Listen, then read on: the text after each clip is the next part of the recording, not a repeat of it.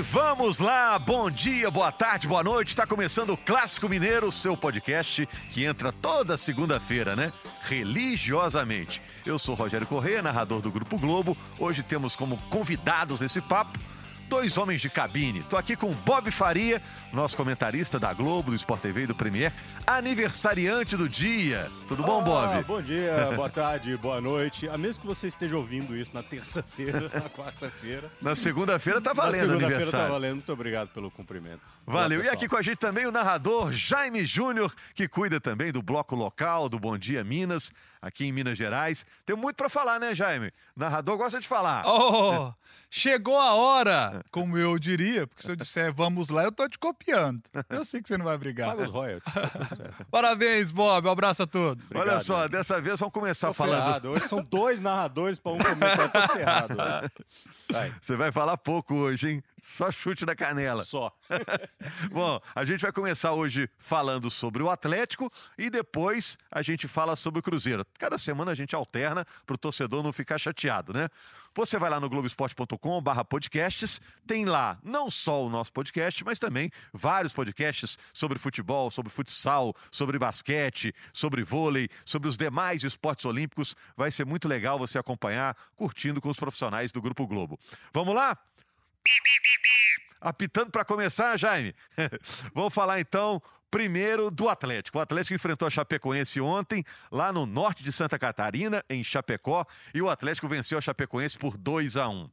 Bom, o Bob e Jaime, você que está acompanhando o podcast aí toda semana, a sensação que eu tive foi que você começou a ver o filme e o xerife toma um tiro logo na primeira cena. Com 20 segundos, é bem a isso. Chapecoense fez um gol. E pior, né? Com uma jogada que depois estava ouvindo a entrevista do, do Rodrigo Santana, ele dizendo: "Pô, mas nós treinamos tanto, avisamos tanto e com 20 segundos toma o gol. É, o que eu achei interessante é que, bom, é claro que teve o jogo inteiro para absorver o golpe, mas Pois não é, o- demorou a absorver o golpe. o É, então, o tal do xerife teve toda a história para É. tomar conta da cidade. Depois o Atlético venceu por 2 a 1 vitória importante. E o que, primeira coisa que veio na cabeça, Bob, é que a jogada com 20 segundos saiu em cima do lateral novo, né? Imagina a cabeça dele, do uruguaio lá, o Lucas Hernandes. É. Primeira jogada em cima dele, vem um cruzamento e sai o gol lá do Everaldo. É, teria sido pior se fosse em casa, diante da torcida ali. Claro que o torcedor estava acompanhando pelo Premier, claro que o torcedor estava vendo o jogo, mas em casa, ali ao vivo, talvez a pressão em cima dele fosse um pouco, um pouco mais complicada. É bom a gente lembrar que o Atlético entrou com um time reserva, né? um time misto, chame como quiser. É, num jogo, é sempre muito complicado jogar em Chapecó, ainda mais que o Atlético já tinha um histórico, ter perdido, ter sido desclassificado lá em Chapecó e tudo mais. Mas mesmo assim, eu acho que o time se comportou bem. O time é, conseguiu ir ganhando corpo e foi ganhando personalidade, mesmo no momento em que perdeu um pênalti, perdeu um pênalti. Ricardo Oliveira podia ter tirado a zica, né? Mas não, acabou perdendo um pênalti. Mesmo depois do pênalti, o Atlético conseguiu ainda é, criar as, as oportunidades e fazer até, até fazer o segundo gol já com 50 e tantos lá com o Vina e ganhar o jogo. É, vamos falar de Campeonato Brasileiro e vamos falar também de Copa do Brasil, já que Atlético e Cruzeiro estão envolvidos nesse confronto espetacular, quartas de final, jogo no meio da semana, dois mineiros decidindo uma vaga para a semifinal. Mas pegando o gancho do Bob, que é o Campeonato Brasileiro, né, Jaime? É um grande resultado, né? Enfrentar Chapecoense lá é sempre complicado e com o time reserva, dá para dizer que o resultado foi melhor do que a encomenda? É interessante porque em 2017 o Atlético também levou os reservas para Chapecó porque estava envolvido em quartas de final de Copa do Brasil. O Roger Machado era o treinador naquela oportunidade e o Atlético venceu com as reservas lá 1 a 0 gol do Marlone. E ganhou de novo agora, fora de casa, com os reservas mais uma vez. O que me chamou a atenção muito nesse, nesse jogo, e eu acho que é um ponto positivo, olhando para frente, para esse segundo semestre, foi a participação do Otero. É, sempre fica aquela dúvida: como é que o Otero vai voltar? Como é que fisicamente ele vai voltar? E o jogo ontem passou muito por ele, o Otero buscando o jogo, tentando, e o Atlético no primeiro tempo com uma dificuldade muito grande de, de criação. O, o Vinícius, o Vina, ele acabou sendo um protagonista no final, porque ele faz o gol da vitória, Um belo gol, né? mas no primeiro tempo, muita dificuldade de criação do Atlético. E isso passa pelo Vinícius. No segundo tempo, ele melhora, ele consegue participar mais do jogo. E é premiado. E olha, antes do gol, tem um lance que o Vinícius dá um pique para poder acompanhar, para marcar. Você via nele muita vontade. Então ele foi premiado, ele teve dificuldades durante o jogo, teve bons e maus momentos, mas ele não se omitiu. Eu acho que isso é legal. O Otero não se omitiu, o Vinícius não se omitiu. Eu acho que isso foi muito legal de É, ver do você time falou reserva. do Otero, é, é, o Otero foi fundamental no primeiro gol. Ele cobra aquela falta. é, Aí tem que perguntar para ele se ele calculou a curva da bola para a bola bater no chão antes de chegar dificultar a vida do goleiro ou não. Tem gente que faz isso, faz isso com muita qualidade, como ele é um especialista.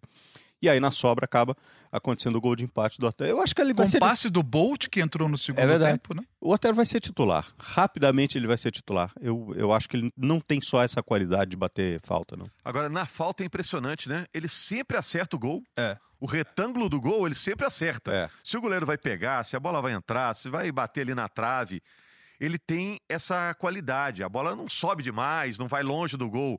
Pelo menos a direção do retângulo vai. Aí o goleiro que se vire. É. né? E assim, é, geralmente fazendo uma curva importante e ele tem um repertório de batida é, na bola.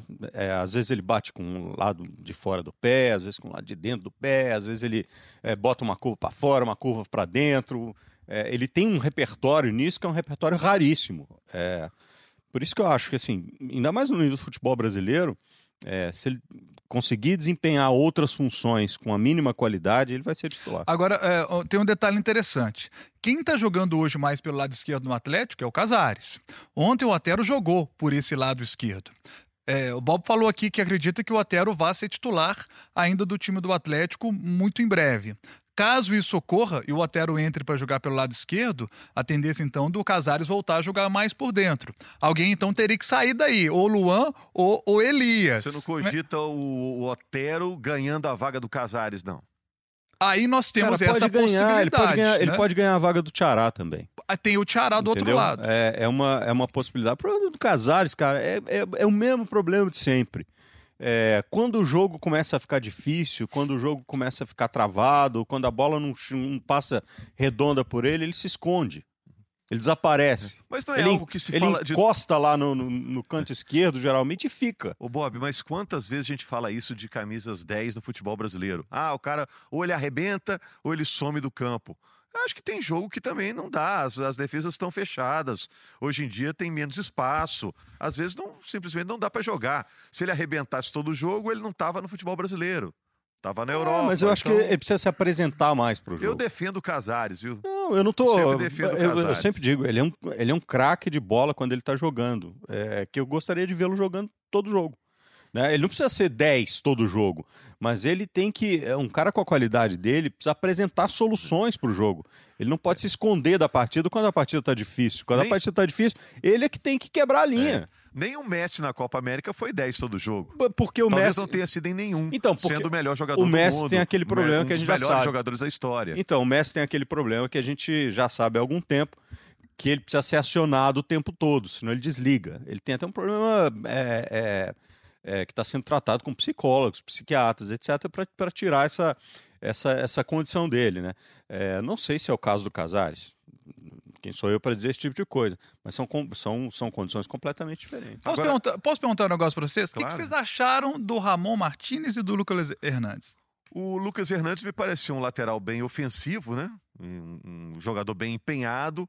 O, o Martinez, é, volante mais discreto, foi até substituído, né? Mas é importante ressaltar que estreia pesa para todo mundo, né? A E num time reserva cansa, ainda. É, e o jogador às vezes não consegue executar, ele está com a cabeça em outro lugar. Achei que pelo menos o Lucas Hernandes, apesar da jogada do gol da Chapecoense ter surgido do lado dele, achei que pelo menos ele mostrou personalidade. Vamos aguardar, né? Tem que esperar, como diria o treinador, né? Vamos aguardar. É, Eu, eu acho que o Lucas Hernandes cedo tem uma característica parecida com a do Guga quando aqui chegou. Um jogador que tem problemas na marcação. E acho que é, o Atlético tem muito a dar ao Lucas Hernandes, como já deu ao Guga. Eu não sei se vocês concordam, mas o Guga é, é um jogador que já teve uma boa evolução nesse processo de marcação. Quando o Atlético precisa marcar, o Guga hoje é um lateral que marca melhor do que aquele Guga que, que Mas- chegou aqui Mas nos não marca primeiros melhor jogos. do que o Patrick, por exemplo. Não marca ainda melhor Entendeu? que o Patrick. cresceu muito, ganhou consistência e ganhou confiança. Então, para mim, o Patrick, nesse momento, é o titular. Eu acho que os caras estão chegando. É muito cedo ainda para a É. gente ver qual é a, a real capacidade dele de resolver o problema do time, É. se é que, que é o Mas eu caso. acho legal isso do Rodrigo Santana. Ele conseguiu é, dar isso ao Guga. Ele- o Guga está num processo de crescimento para melhorar na marcação e eu acho que o Hernandes também é, terá essa contribuição do Rodrigo Santana. Pois é, agora pegando aí os gringos que chegaram agora, né, na parada da Copa América, o Hernandes, o lateral esquerdo, o Martinez, o volante, e o Otero, que o torcedor do Atlético já conhecia, quem o Atlético pode contar num curto prazo realmente é o Otero, É. né? Daqui a pouquinho É, vai estar acho. como opção, tá, já entrou no jogo de quarta-feira, perdão, de quinta-feira pela Copa do Brasil, É. já jogou ontem como titular, é um cara que vai estar sempre entrando ali. Se não for titular, tem boa chance de ser um 12 segundo jogador do time, né? Eu acho que ele vai ser titular muito rapidamente. É, e acho mais provável que ele entre no lugar do Tiará. É, o Tiará, ele assim, demorou a mostrar a- a- o, futebol que o trouxe para o Atlético. Quando começou a mostrar, caiu de produção de novo. Ainda está nesse processo é, meio irregular. Então, acho que é o mais provável que ele, que ele entre nessa, nessa É o- função. você acha que é o elo mais fraco aí? Eu Foi acho. importante na Copa do Brasil. É, Classificação do Santos. Não, em importantíssimo. cima do Santos, ele que. Ele é um ótimo buscar, né? jogador, é um ótimo jogador. Eu, eu penso mais pelo que, assim, é, tirar o Luan do time, é, aí é- é- tem muito mais a ver com a questão anímica, tem muito mais a ver com o que ele representa para a torcida e tal, até do que com a questão é, técnica tática. A melhor função e o melhor momento do Luan para mim no Atlético sempre foi jogando como extrema pela direita, onde ele ajudava o Marco Rocha, lembra? E aí o Marco Rocha crescia e ele ajudava lateral, ele voltava o tempo todo e dava intensidade àquele lado. Essa era a função do Luan. Depois começaram a botar ele para jogar de armador, botaram ele de de segundo volante, botaram ele para cair pela esquerda. Ele faz porque ele é o Luan, ele é daquele jeito. É, mas eu acho que a função dele por dentro do campo não é a melhor. E, e- mas ele tem essa questão anímica. E o Casares é essa coisa. Estão sempre esperando que o Casares brilhe durante um tempo mais, mais consistente, até para ver se arruma um, um bom negócio. É, o, o Luan já atuou realmente em vários espaços no campo, né? Isso até aumenta a credibilidade dele, a empregabilidade dele né, no time do Atlético. Mas hoje o Ontem Galo não- está mais organizado. A gente viu um momento com o Levi que o Atlético não tinha a- organização que tem hoje e a gente viu o Luan em vários pontos do campo. E, sinceramente, é, é, a gente via, a gente até elogiava isso, mas para mim é, mostrava uma desorganização. Era o Luan se matando para tentar cobrir os espaços errados do time do Atlético. Hoje não. Hoje o Atlético tem mais uma, uma organização melhor e o Luan precisa correr menos. E aí consegue ser mais útil também. Ô Jaime, só para matar o assunto do jogo de ontem, a vitória sobre a Chapecoense por 2 a 1 é, o Atlético você sentiu que conseguiu essa vitória com muito sacrifício, é claro, né? O gol saiu lá nos acréscimos dos acréscimos, praticamente, né? Praticamente no último minuto, né? No antepenúltimo minuto. É, mas, é, a rigor, a Chapecoense ameaçou pouco o Cleiton, né? No segundo tempo teve uma defesa importante que ele te- teve que fazer, mas depois do gol da Chapecoense e até uma pressão final lá no fim do jogo, eh, o Cleiton precisou trabalhar muito pouco, né? Exato. É Mas o interessante. Atlético tornou a vitória mais dramática, mais difícil, porque teve um pênalti, perdeu o pênalti e os gols foram sair já no, no final do jogo. Virou essa vitória dramática por isso, né? Mas a Chapecoense não fez um grande jogo e o Atlético, com as reservas, traz essa vitória importante também. E é interessante que o Atlético toma um gol com, eh, com menos de um minuto. Eh, durante os 10 primeiros minutos, o Atlético fazendo muitas faltas. Parece que aquele gol deixou o Atlético nervoso. E aí, quando ele chega por volta ali do décimo minuto, o Atlético bota a cabeça no lugar, bota a bola no chão e aí começa a jogar. Então teve mais posse de bola, buscou mais gol e com méritos venceu. Eh, acho que vale a pena a gente falar também do Ricardo Oliveira. Não está no momento legal, ontem não fez um bom jogo, não conseguiu eh, produzir tanto para o time. Teve a oportunidade de fazer o gol na cobrança de pênalti e, e não bateu bem. Foi uma bola a meia altura. É o sonho do goleiro. Você bata a meia altura, ele bate a meia altura, facilita para a defesa do, do Tiepo. Não estou tirando o mérito dele, ele foi bem na bola, mas quando você bate a meia altura, é, é- é tudo que o goleiro sonha. Então, eu acho que o Ricardo Oliveira não está no momento legal, não, e o Alejandro é com justiça hoje o titular. Embora não tenha também conseguido participar do jogo contra o Cruzeiro na quinta-feira pela Copa do Brasil. Vamos ver É, como é que vai ser aí na tem, quarta. aí tem muito mais a ver com a, a forma como o Cruzeiro anulou as jogadas do Atlético do que a participação dele é, efetivamente. O centroavante, a bola precisa chegar para ele, ele de, alguma, de alguma forma, né? Mas é, o Ricardo, cara, é, é- é fase também, né? Daqui a pouco desencana. É, centroavante tem disso, né? vai passar. E ele é um cara experiente, pode ser útil É, também no jogo Só de para deixar uma coisa bem clara, assim. Não foi um jogo colírio dos olhos, não. Foi não, Foi foi aquele não. jogo, ah, que jogão e tal. Você, Não, ganhou, beleza e tal. Mas, assim, foi um jogo com erros técnicos também. Muitos um jogo passes errados. passe errado Muitos. e tudo mais. Não, e do time reserva nunca vai se cobrar tanto É, também. O exatamente. resultado é para ser comemorado pelo Atlético, que agora é o quarto colocado no campeonato. A rodada foi boa para os perseguidores do Palmeiras, né? O Palmeiras empatou, poderia ter perdido, né? Arrumou um, um gol de empate meio espírita. E depois Santos venceu, Flamengo venceu, Atlético venceu.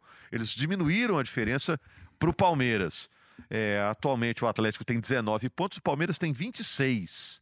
E foi boa para o Atlético porque os times que o perseguem não venceram, né? O Botafogo não venceu, o Inter não venceu. Então foi boa também, nesse caso específico, daqueles times que Verdade. perseguem o Atlético. É, o Atlético está meio tentando se consolidar no G4 do campeonato. É, o Atlético vai ficar lá? Vai ficar nessa parte de cima da tabela? A Acho que tendência é, essa mesmo? Não, é, é muito cedo ainda pra gente ver quem vai. É, desculpa a minha voz, eu tô ainda por cima gripado. É, cantou muito parabéns. É, pois é. Mas 10 rodadas, Bob, já dá para fazer uma Não, dá, avaliação. mas eu- eu acho que assim, a, a consolidação de quem briga na pontinha, quer dizer, nos primeiros quatro, cinco, e a consolidação de quem luta contra os últimos quatro, é, as últimas quatro, a gente pode cravar a partir do início do segundo turno do campeonato.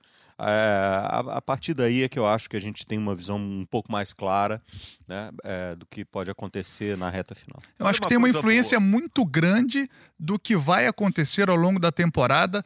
Por exemplo, se o Atlético eh, ele segue na Copa do Brasil e segue na Copa Sul-Americana, se vai se aproximando da oportunidade de ganhar um ou dois títulos, naturalmente ele vai começar a poupar mais os titulares no Campeonato Brasileiro, porque se, tá, se, se ele passa do Cruzeiro, ele vai para a semifinal de Copa do Brasil. E na semifinal de Copa do Brasil, ele naturalmente vai poupar nos jogos entre essas partidas de semifinal. Se ele cai na Copa do Brasil, mas ele segue na Sul-Americana, eh, naturalmente o Atlético vai avançando, vai chegar um momento que ele vai começar a poupar mais. Isso vale para o Atlético e vale para os outros times também. O próprio Cruzeiro, se der uma. eh, se ele se classifica em cima do River Plate, é natural que ele poupe no Campeonato Brasileiro. Mas ele precisa dar uma arrancadinha agora porque ele está na, ali na, na rabeira, né? Ele não vai poder.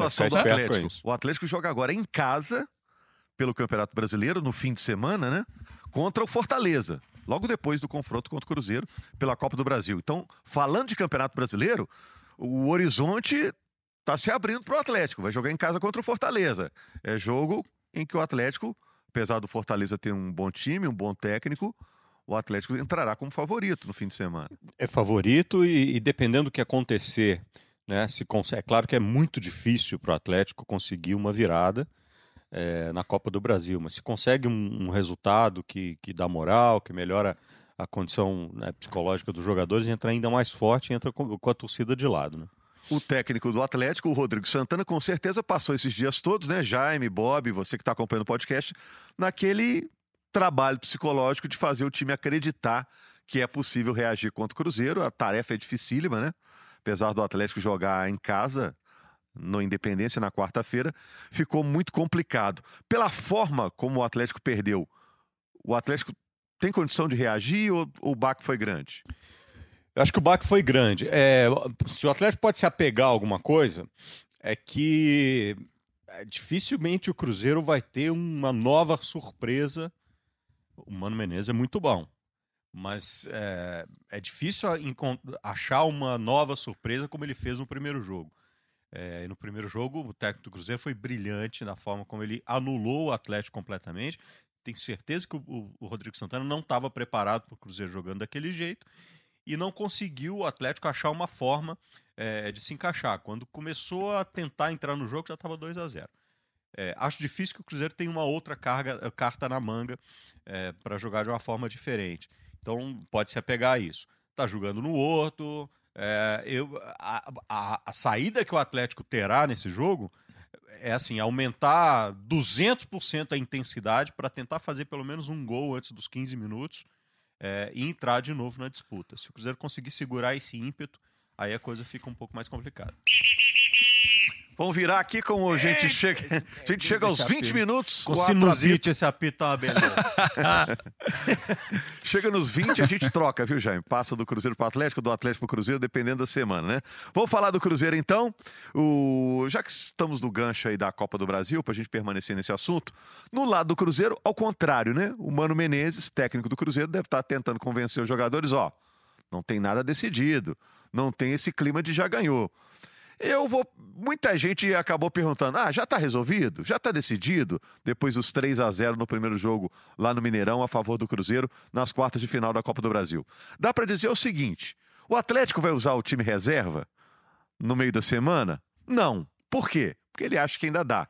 O Cruzeiro vai usar o time reserva no meio da semana? Não, porque ele também acha que não está garantido. Uhum. Então não está resolvido. É. Vai ter jogo quarta-feira. Agora a vantagem do Cruzeiro, até pelo equilíbrio histórico entre esses dois gigantes, né? É muito grande, né? É, os nossos cabelos brancos, né, Rogério? O Bob até que não tá com cabelo branco ainda, não, não sei se ele pinta. Cabelo, cabelo. Antes ficar branco, cara. Se a gente tivesse barba, é. todo mundo botava a barba é. no olho, porque acontece tudo no clássico. É. Mas que vantagem que o Cruzeiro conseguiu. É, mas os nossos cabelos brancos é, já. Olha, a gente já viu muita coisa no futebol, né? E o próprio torcedor do Atlético, nesse momento, se lembra das grandes viradas de 2013 na Libertadores, a Copa do Brasil de 14, contra o Atlético toma 2 a 0 fora. No placar agregado, ele toma o terceiro gol em casa casa contra o Corinthians e contra o Flamengo é. e consegue virar o jogo para 4 a 1 nos dois jogos. O torcedor do Atlético nesse momento se apega aí à internet, entra lá no globesport.com para buscar as imagens desses jogos, ver tudo que o Atlético produziu naqueles jogos para conseguir essa virada que seria espetacular. É, existem diferenças daquele time para o time atual. É, nós estamos falando de 2013, o Atlético tinha um mágico no meio de campo, que era um tal de Ronaldinho Gaúcho, tinha Diego Tardelli, Bernardo, um menino que estava surgindo na base espetacular, um Jô iluminado lá na é, frente, não, fazendo não, tudo quanto é jeito. São esse. dois times bem diferentes. Aquele time produziu milagres que ficaram para a história. Mas Esse o... time vai tentar se repetir isso, né? É, mas já o Cruzeiro é o time dos últimos anos aí, o Cruzeiro do mata-mata, que vai muito bem. É. Isso também dá é. mais uma vantagem ao Cruzeiro. É um time que se dá bem em mata-mata por característica dos jogadores e do técnico. Quando eu falo dos jogadores, a experiência que os jogadores têm, né? São vários jogadores acima de 30. E o Mano também. É time copeiro, isso aumenta a vantagem do Cruzeiro? Aumenta muito a vantagem. Aumenta muito a vantagem. É... E, e, aí, do mesmo jeito que a gente falou, né, qual, qual seria a chance do Atlético. No caso do Cruzeiro, eu acho que é um duelo de ideias muito interessante, porque se o Atlético entra para jogar da mesma forma, quer dizer, com a mesma estratégia de jogo que adotou no primeiro, o Cruzeiro já sabe como anular esse jogo. E aí o Cruzeiro está ganhando de, de, de 3 a 0. E aí basta anular o jogo e ele classificou. Não precisa fazer mais nada. É...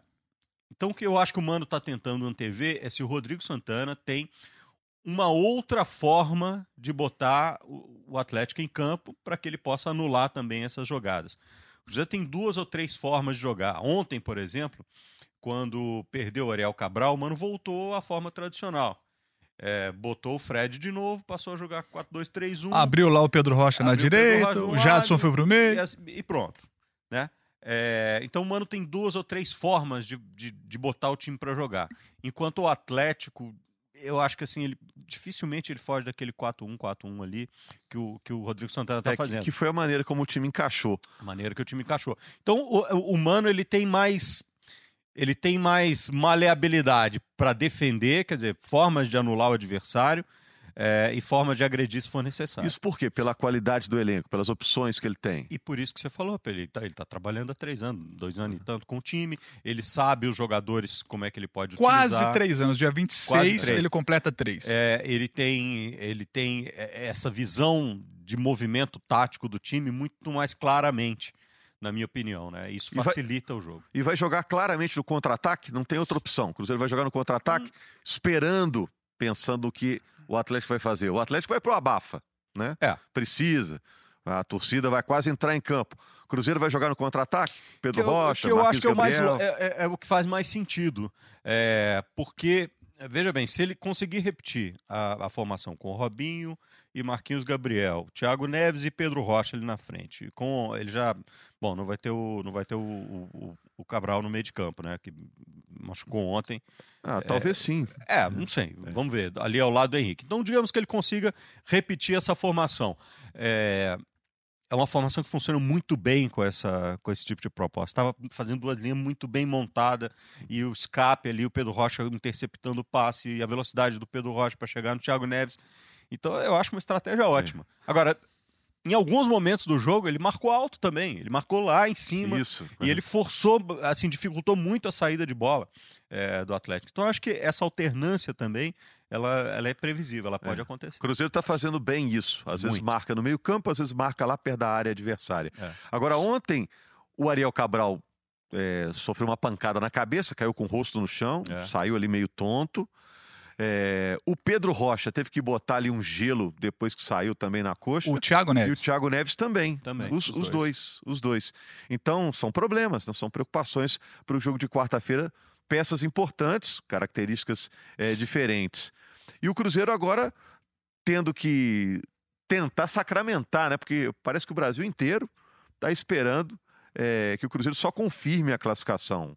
O torcedor do Atlético, mesmo nessa situação difícil do time depois da derrota eh, no primeiro jogo, vai encher o estádio, porque os ingressos já Claro. estavam vendidos, Claro, o torcedor já estava com o ingresso na mão. Como o Cruzeiro vai suportar essa pressão, que deve ser uma pressão grande, ô, Jaime? O estádio inteiro hum, na, na, naquela panela de pressão ali. Primeiro, eu acho que eu quero deixar muito claro isso. Eu não cravo nada nesse jogo. Pode acontecer tudo, ainda acho que pode acontecer tudo nesse jogo. Se o Cruzeiro passar pela vantagem que construiu, acho que é algo até o mais natural nesse momento. Mas o Atlético virar espetacularmente também pode acontecer. Mas eu acho que a gente pode analisar nesse jogo é o seguinte: hoje eu vejo o Cruzeiro é, com a mesma dificuldade que ele apresentou naquele período antes da parada para a Copa daquele período de nove jogos que ele ficou sem vencer. Acho que o Cruzeiro continua com a dificuldade que mostrava de criar jogadas. Uma dificuldade que vimos o Cruzeiro mostrar mas- mas com times que depois- jogam Não, fechadinho. Mesmo depois só. do jogo de quinta-feira, o Cruzeiro Não, foi tão não, elogiado. Mas deixa, de- deixa eu explicar melhor. Contra equipes que jogam fechadinhas. O Botafogo veio para cá fechadinho lá atrás contra esse tipo de, de time. Time que vem para cá para se defender e o Botafogo veio para se defender. Isso aqui. o, o Cruzeiro está tendo dificuldade para criar. E aí, o jogo de quarta-feira, pela vantagem que o Cruzeiro construiu, ele não vai precisar propor o jogo. Ele vai poder jogar de uma forma mais reativa. E neste modelo mais reativo, o Cruzeiro é muito bom. O Cruzeiro é bom demais nessa transição Eu da concordo, defesa é. para o ataque. É. Então, eu acho que o modelo de jogo que se apresenta para quarta-feira, ele é muito favorável ao que o Cruzeiro mais gosta de fazer. Eu criar acho- nesses Eu contra-ataques. só acho, Jaime, que a gente não pode tomar o jogo de ontem é, como parâmetro para o comportamento do time. É, o jogo de ontem contra o Botafogo foi horroroso. Foi muito ruim. Horroroso. Foi um, foi um jogo muito, muito ruim. É, muito porque o Botafogo tem um time com uma proposta de jogo que é irritantemente ruim. É um time que sem objetivo, que troca passe lento na defesa e fica ali esperando, olhando para o céu para ver o que vai acontecer, em nome de uma estatística no final do jogo para chegar e dizer: olha quanto por cento de posse de bola teve o time. Teve por cento de posse de bola e não fez nada. Muito ruim. É, e o Cruzeiro também num jogo lento, cansado, e isso até entendo que o Cruzeiro é, tenha tido, porque quando você tem um pico de energia, né, a tendência depois é você ter uma queda emocional. E imagina a adrenalina que teve que ser colocada na quinta-feira, e depois vem aquela queda natural. Além disso, é, algumas peças importantíssimas do esquema que surpreendeu todo mundo não estavam em campo. Então você não tinha o Robinho, você não tinha o Marquinhos Gabriel, é, você não tinha o Lucas Romero. o Lucas Romero. o- E os dois laterais titulares estão machucados. É. né? Aliás, o Orejuela ontem, até no jogo Ficou no de, banco, de ficou domingo, no ficou no banco já. Você- o Thiago Neves saiu no intervalo, né?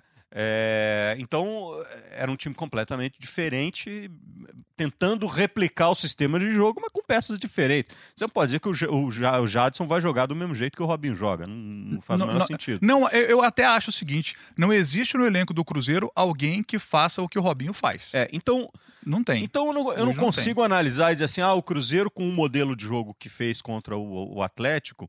É, continua sofrendo como sofrer, sofria antes da parada da Copa, com uma outra formação. Até porque a maior parte do jogo é, ontem, o Cruzeiro jogou com aquela formação anterior, lá com o Fred jogando lá na frente, né, com, com a linha de três e tudo mais. O que, que é com o Fred? Eu acho que assim, é, é um, é um problema de concepção de jogo, na minha opinião. O Mano Menezes que é um time mais rápido, é um time que se mova mais é, e, e, que a, e que tenha mais mobilidade pelos lados de campo para atacar. Com o Fred não dá para fazer isso. Não dá. Ele joga centralizado, mesmo quando ele se esforça muito para tentar sair um pouquinho de lado, é, não funciona. É, e, e, essa velocidade não vai acontecer. É um jogo que precisa convergir para ele. Enquanto que com o Pedro Rocha e o Thiago Neves, e isso dá muita liberdade para o Thiago Neves jogar, é, o jogo ele ganha mais opções é. na circulação da bola. Eu então lembro é a até, concepção de jogo. Eu lembro até quando chegou o Fred, isso gerou até uma estranheza, né? Pô, agora o Mano vai querer jogar com o centroavantão, porque até então ele não estava jogando assim, né? E, ele... e aí é. É, o Fred se machucou no início da temporada passada, o Mano teve que se virar para recompor ali sem ele. Se deu até bem na decisão do Campeonato Mineiro. Eu lembro com os gols do Thiago Neves e do Arrascaeta. Ele disse: Ó, oh, tá vendo? Não precisa de um centroavante. Tem que ter alguém que ocupa o lugar.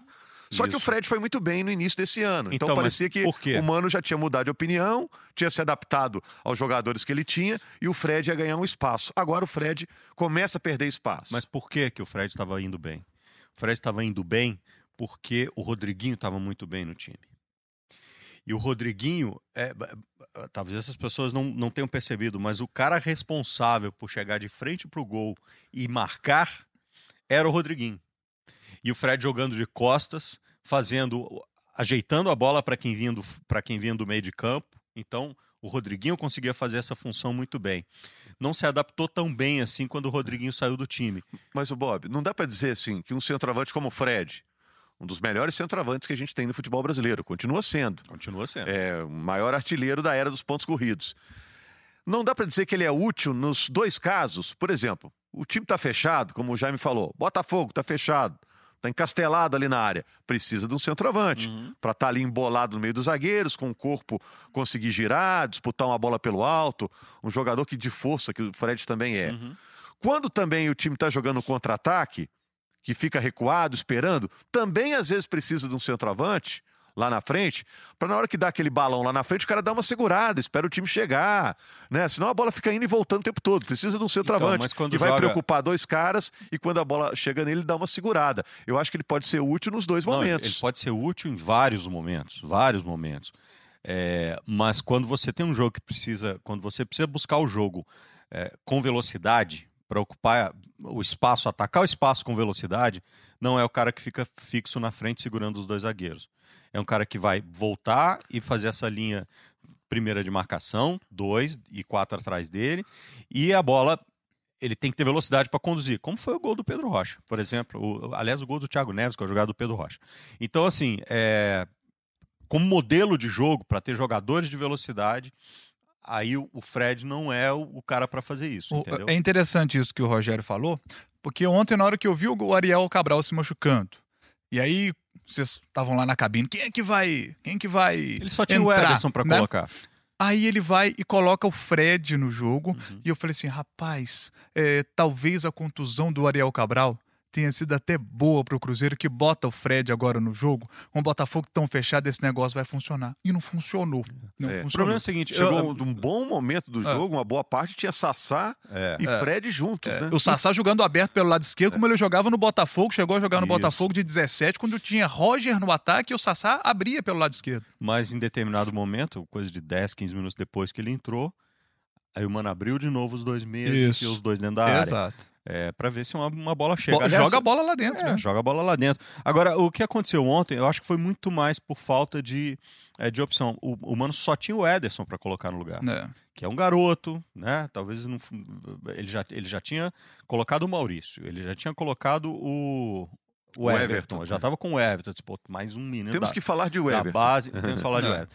Mais um menino da base, ele pensou, não, então acho melhor botar um cara de um pouco mais de experiência, porque o jogo tava difícil, É. tava travado demais. Para mim ficou a sensação, ó, saiu o Ariel, pena, saiu, saiu machucado, mas o time não tá rendendo, eu vou aproveitar que saiu o Ariel, fazer uma mudança completa no time É. e como o Jaime disse, acabou não surtindo efeito, né? um empate por 0 a 0 que deixa o Cruzeiro fora da zona do rebaixamento, mas pode voltar. Se o Fluminense pontuar hoje contra o Ceará, o Cruzeiro volta para a zona de rebaixamento. E Porque se eles sábado- empatarem em número de Em- pontos, no caso de empate hoje, eles empatam em número de pontos. E no saldo de gols, o Fluminense leva vantagem. Por isso, o Cruzeiro voltaria né, para o Z4. Para complicar, o Cruzeiro joga no sábado contra o Bahia, que faz uma grande temporada, lá na Fonte Nova. A situação não tá boa.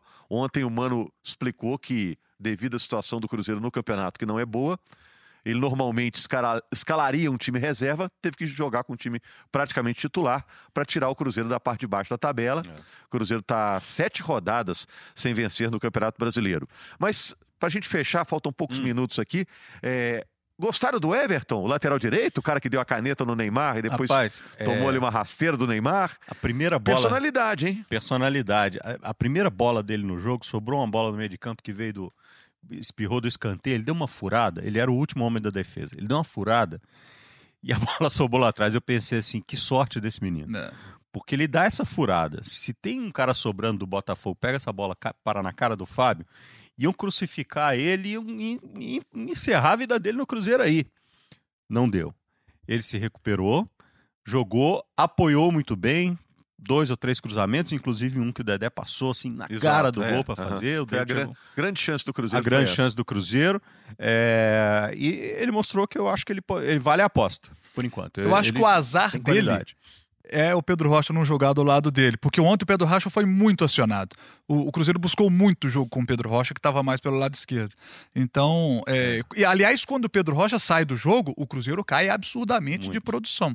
O Cruzeiro não consegue criar mais, porque o Pedro Rocha, é, todo mundo, os jogadores levantavam a cabeça, cadê o Pedro Rocha? É. Era bola É nele. um jogador interessante, né? É, E o Everton, se tivesse do mesmo lado dele, talvez eles pudessem fazer É, o muita Pedro Não, mas eu acho que Pedro Rocha tá muito bem. Agora, Bob. respondendo objetivamente, é- é- ele mostrou que pode Tem ajudar. futuro. é, não, e ele tem que entrar arrebentando, porque a fila para ele é grande, né? É, é verdade. Tem o Edilson, tem o Orejuela, tem o Lucas Romero. Então ele é, o, em princípio, o quarto da fila. Então, para é. chamar atenção, Apesar do ele Cruzeiro tem que tá- arrebentar. O Cruzeiro está aí recebendo proposta, pensando.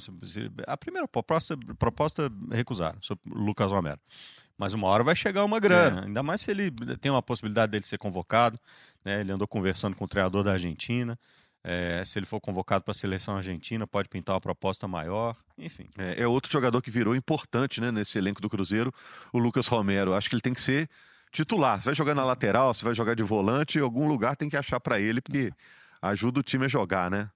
Agora vamos falar, só para terminar aqui, ó, uma Ainda teve, ainda aqui teve para o fechar. Maurício ontem. Eu, Ah. eu fiquei- eu gostei do Maurício. O Maurício é um meia é, canhoto, geralmente joga um pouquinho mais caindo pela direita, cortando para dentro e tal, mas é, é, é, é um menino que entrou também, deu uma dinâmica no jogo, gostei dele. Dá uma alertada na sinusite aí do Bob. Ah, minha cabeça! Só para fechar, vocês estiveram em América e Figueirense. Figueirense 4 a 0 na É. Série B. Quem que é o pé frio aí? É o Bob ou é o Jaime? É, certamente não tem a ver com o pé frio, cara. É, tem a ver com uma qualidade que o América tem. É preocupante, assim. É, é impressionante a incapacidade do América de resolver jogadas. né? É, o que a gente viu foi um time tímido, é, em que pese ter a, a- a estreia do Michel Bastos, e enquanto ele teve fôlego, ele jogou bem, jogou bem, armando o jogo um pouquinho mais de trás, aquela qualidade de passe, aquela perna esquerda dele. Mas a, a falta de capacidade do América de resolver as jogadas é impressionante, impressionante. É, foi total, assim, o, o, o- Figueirense jogou totalmente confortável, confortável. Fechou o jogo quando precisou, triangulou a bola quando chegou. Quando a América bobeou, foi lá, fez um, dois, três, quatro, e acabou com a partida. Bom, o América é penúltimo, Jaime. Só para fechar rapidinho. Tem gente já falando que ó, o América vai ter que lutar para não cair. A briga do América é essa. É para tanto, não? É. É para tanto? É. É isso mesmo. A briga do América é para não cair. É, o objetivo é se manter na primeira divisão. Que coisa, acabou Porque- de, de descer e... É porque começou muito mal a Série B. São só cinco pontos em nove rodadas. É Uma muito- vitória, dois empates, seis derrotas. O início é muito ruim. Você conseguir uma recuperação para subir. É, esse é um ano que está praticamente perdido. E acho que o América tem que trabalhar para se manter na primeira divisão. E quando vi o América, eu fui à Toca da Raposa para acompanhar o jogo treino do Cruzeiro com o América. Que era uma oportunidade de ver os dois ali em ação nessa intertemporada. E, e, e vi o América com uma boa organização defensiva naquele jogo. É, vi com bons olhos essa organização defensiva que o América apresentou naquela oportunidade, tanto que venceu o jogo treino contra o Cruzeiro, mas ali também vi uma dificuldade muito grande do América para fazer a transição da defesa para o ataque, para construir jogadas, muita dificuldade, que vimos de novo no jogo contra o É, Figueirense. não, o, o Figueirense fez o Figueirense é, fez uma coisa clássica para marcar com um time que gosta de jogar só pelo lado do campo. Montou uma linha de cinco Isso. e pronto. E aí fechou. E a América não conseguia passar de jeito nenhum. E por causa desses resultados ruins, Maurício Barbieri não é mais técnico do América. Bom, fechou também, né? Nosso programa acabou. Obrigado, Já passou? Jaime. É, já acabou. Chegamos ao fim. Obrigado, Bob. Valeu. Parabéns pelo aniversário. Obrigado. Toda segunda-feira, então, tem o globesport.com.br podcasts. Você tem vários podcasts, vários assuntos, e o nosso clássico mineiro está entre eles, falando das coisas do futebol de Minas Gerais, do Atlético, do Cruzeiro e do América. Na semana que vem vamos falar mais de brasileiro, desse duelo tremendo aí da Copa do Brasil. Muito obrigado. Semana que vem estamos de volta. Grande abraço, bom dia, boa tarde, boa noite. Tchau, tchau, tchau, tchau, tchau. tchau. Em té.